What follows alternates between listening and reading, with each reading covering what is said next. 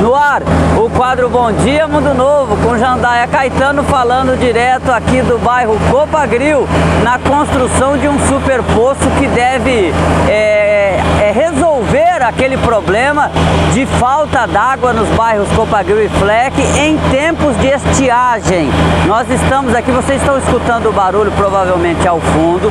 A perfuratriz, ela já perfurou 140 metros deste super poço, mas ainda há um longo trabalho pela frente. É um quilômetro e 100 metros até chegar ao aquífero Guarani. O investimento é de 3 milhões e meio de reais.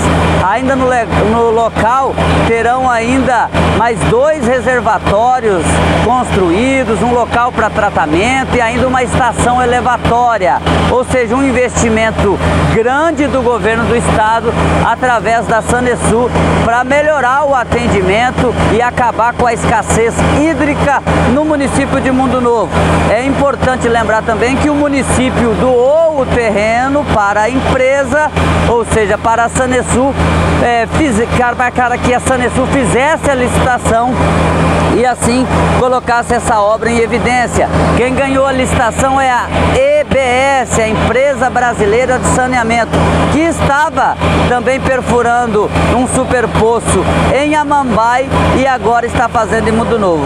Só para a gente concluir esse material, é importante lembrar que em Amambai o aquífero Guarani fica mais próximo.